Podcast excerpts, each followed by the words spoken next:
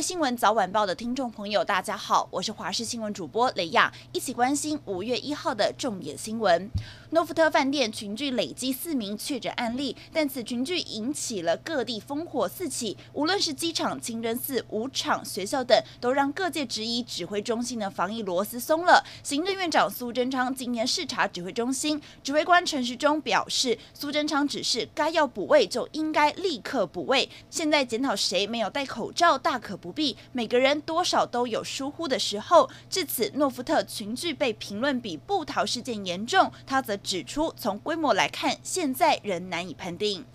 疫情升温，蔓延到嘉义中正大学，校方昨天晚间在官网上公告，学校有一名教师，还有三名学生和确诊者同桌用餐。校方紧急启动防疫措施，全校师生都要进行十四天的自主监测，进行全校大消毒。嘉义县卫生局也针对这六名接触者进行采检，结果都是呈现阴性。如果隔离期间没有症状，就不用再做第二次的检测。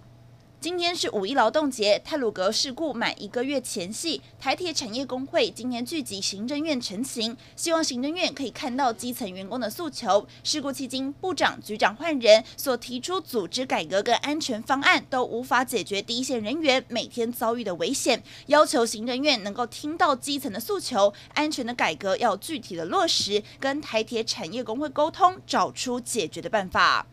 世界卫生大会 （WHA） 将会在五月二十四号召开。今年因为受到疫情的影响，采视讯的方式进行。台湾今年将会持续争取参与。不过，媒体报道。WHO 对于我国是否可以受邀成为观察员，强调要以会员多数决决议。卫福部长陈时中今天受访的时候表示，台湾防疫成功，增加国际声量，但毕竟 WHO 是会员国的集体决议，邀请函有两种方式，一种是秘书长直接发表，另一种为大会提案决议。他则鼓励秘书长做正确的事。今天是一百一十学年度四技二专统一入学测验的第一天，为了防疫，所有的家长都不能陪考，而大家最担心的就是考场台科大，因为学校有六十五名师生曾经在清真寺接触过染疫的机师，目前都还在自主健康管理。校方从四月二十七号开始，全校也改为远距教学，让考场有更多的时间全面消毒。